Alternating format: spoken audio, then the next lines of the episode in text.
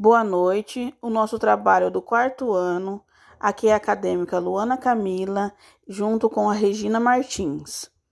É, nós vamos falar sobre o racismo estrutural, diáspora e o preconceito é, com um vídeo da Eva Vilma que ela declama.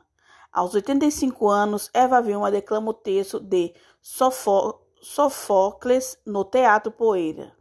Tema: O mais difícil da luta é escolher o lado em que lutar. Colocando o cidadão de hoje, atento aí, à espera, em pé de igualdade com ateniense, de faz tantos séculos, lhe damos um resumo da espantosa história. Creoente, rei de Tebas, vinga-se de Polinices, sobrinho e inimigo. Antígona, irmã de Polinices, enfrenta o rei, é condenada à morte. Émon, filho do rei, noivo de Antígona, rompe com o pai e assim a história avança. Em luta fratricida, ódio mortal, violência coletiva. Tudo pago por fim, naturalmente, com a escravidão do povo na, na derrota final. Sabemos bem que ninguém aprendeu muito com essa história de Sofocles. Os jornais de hoje mostram que os próprios gregos não aprenderam e cansativamente ela se repetiu. Nos 2400 anos que passaram, ânsia de Brutus, cruz de Cristo, Bizâncio prostituída, Eil Hitler, Lumumba esquartejado, Quenia de Kenyatta, Che nas montanhas. Há sempre duas faces na mesma moeda. Cara, um herói. Coroa, um tirano. Algo mudou. Bem sei, a ambição mudou de traje. A guerra de veículo, o poder de método. O mundo girou muito, mas o homem mudou pouco. Porém, repetir uma história é nossa profissão e nossa forma de luta. Assim, vamos contar de novo, de maneira bem clara, e eis nossa razão. Ainda não acreditamos que no final o bem sempre triunfa, mas já começamos a crer emocionados que no fim o mal nem sempre vence. O mais difícil da luta é descobrir o lado em que lutar. Pode-se perceber nesse, nessa declamação dela que pouca coisa mudou, que o racismo, que o racismo é algo presente na nossa sociedade, muitas vezes encoberto, outras vezes ele é bem explícito. Algo assim que não mudou muito de lá para cá. Os negros que foram escravizados e hoje são tidos como pessoas de é, baixo escalão, pessoas é, que não conseguem nada além daquilo que se é imposto, que muitas vezes o negro não está num poder alto, o negro ele sempre está como doméstica, como babá, ele sempre é visto como algo inferior. O preconceito presente na nossa sociedade é nítido, muitas vezes encoberto por alguma maquiagem que a sociedade mesmo impôs. Porém,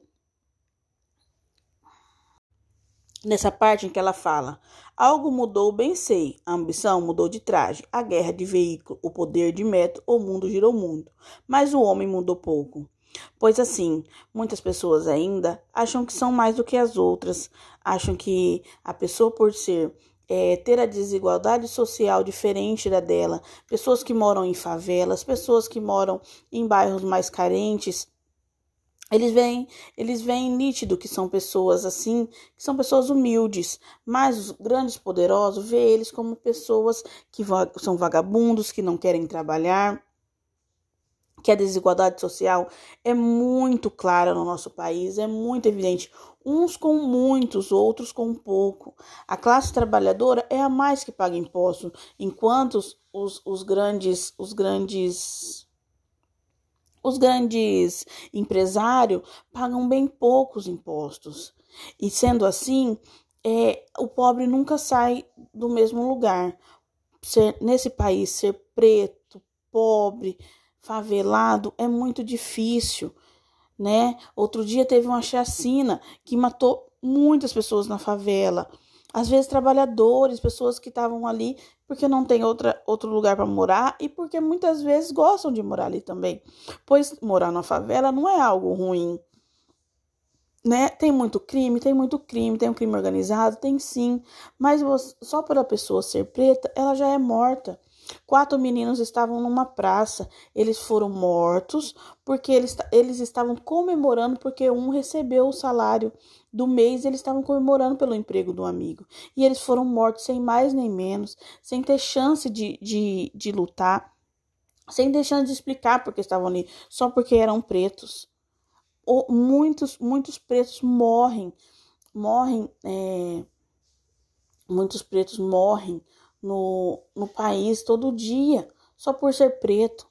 Você está andando numa rua sozinha, você vê, muitas pessoas vê, vê uma, uma pessoa, um, um homem andando sozinho, já acha que vai roubar você, né? Por ser preto, por ser pobre, né? Por estar, por estar, e muitas vezes são pessoas de bem, de bom coração, que estão ali para ajudar, então, assim, quando ela fala algo mudou, bem sem, a ambição mudou de traje, a guerra de veículo, o poder de meta, o mundo girou muito, mas o homem mudou pouco. Por quê? Ah, por eu estar tem uma, uma, entrevista de, de emprego, tem 10 pessoas, se tem dois brancos, eles já estão na frente, né?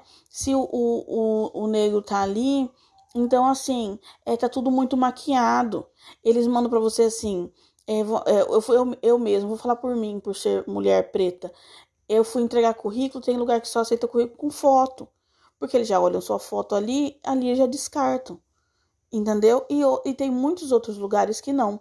Tem outros lugares já que já, já não olham isso, olha a capacidade da pessoa, olha tudo. Outro lugar que eu fui fazer uma entrevista de pego uma vez, de 20 pessoas eu consegui, por falar bem, por ser mais, mais aberta, né, por ser, por, sabe? Por sempre estar pronta a ajudar, por ser, é, como posso dizer assim, pau para toda obra, que é uma pessoa guerreira que vai atrás, que a maioria dos negros são assim. A maioria dos negros, eles são guerreiros, eles vão atrás do que eles querem, né? Eles lutam pelos seus direitos, porque nada para eles vem de graça. A minha família é uma família de, de pretos, de mulheres pretas. A minha avó é branca e meu avô é preto, bem preto, já falecido. E tem quatro, são quatro tia, tias minhas. A mais velha, professora, foi professora até do Imaculada, preta, tanto que ela ia a pé da minha, aqui da onde eu moro, a, passava no, no Boticário, as meninas já conheciam ela, deixava ela se maquiar de graça, e ela ia a pé para dar aula, para ela chegar lá mais apresentável. A minha tia é, é dona de uma empresa de, de decoração. Quando as pessoas chegavam lá, falou assim: ah, quem que é a Leslie? Assustavam porque uma mulher preta, uma mulher preta dona de uma empresa. Só estou dando um exemplo pelo, pelo o que ela declamou aqui e eu estou dando um exemplo do, do meu cotidiano. A minha mãe, enfermeira, a minha outra tia, te, é, é, gerente de peças de uma empresa. Então, assim, as pessoas falam para elas do dia, não vai fazer serviço de preto. Ela falou assim: Pois bem, pode você tem que ver que o serviço de preto é muito melhor do que qualquer outro serviço, porque o preto ele tem que fazer duas vezes melhor para poder a pessoa aceitar o serviço dele. Então, assim, o racismo tá aí. O racismo ele tem uma, uma estrutura, o que segue os padrões. Mesmo o preto tendo dinheiro, tem alguns lugares que ele não pode entrar. Muitos lugares não aceitam. E também é, o preconceito também que é visível, que é visível. Uma vez, uma, uma criança perguntou, criança inocente, mas perguntou, a sua avó, por deitar com seu avô, ela não fica preta, achando que a cor da, da pele pega, na, pega na, na pessoa, que isso é de muitos anos, muitos anos, só que parece que a gente dá três passos para frente e cinco para trás, porque aos poucos vai voltando isso, a desigualdade social, né, preto, pobre, é, pessoa morar em favela, né, não consegue emprego, então assim muito, tudo muito difícil para o preto. Dando continuidade ao que a Luana falou, é, na declamação do, do trecho fala, fala no trecho, no próprio trecho fala sobre Palavras muito fortes como violência coletiva, ódio mortal, né? Fala também sobre ambição, fala sobre o poder e fala também que o mundo girou muito, mas o homem mudou pouco. Então, é, o que a gente pode aprender aqui nesse pouco, nesse pouco pedaço aqui de, de declamação é o seguinte, que o mundo é, não mudou. Ah, as pessoas de antigamente é, fazem as mesmas coisas que algumas pessoas hoje. A ambição só mudou de traje, como é dito aqui, né? E algo muito interessante também a se falar é, voltando no, no trecho que a Luana falou sobre as mulheres pretas, a mulher preta, a mulher guerreira.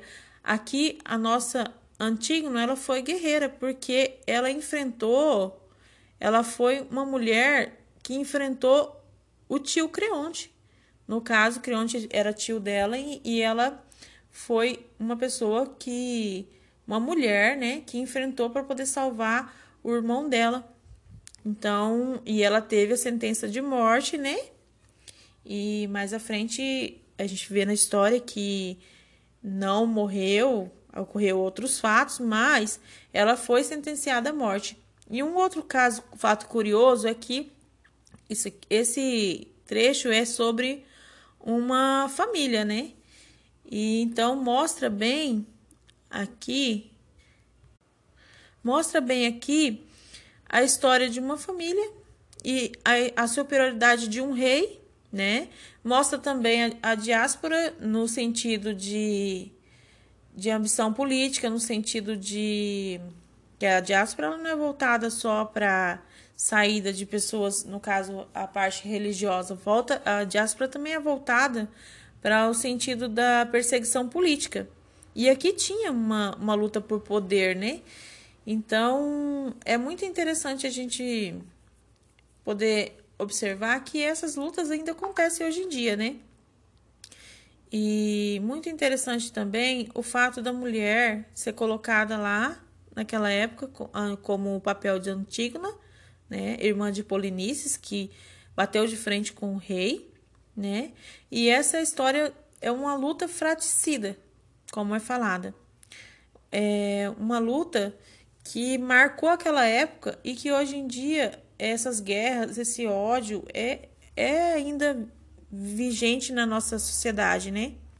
Hoje em dia nós temos pais matando filhos, nós temos ainda é, uma sociedade que é, busca muito egoísmo, pensar só em si mesmo, né?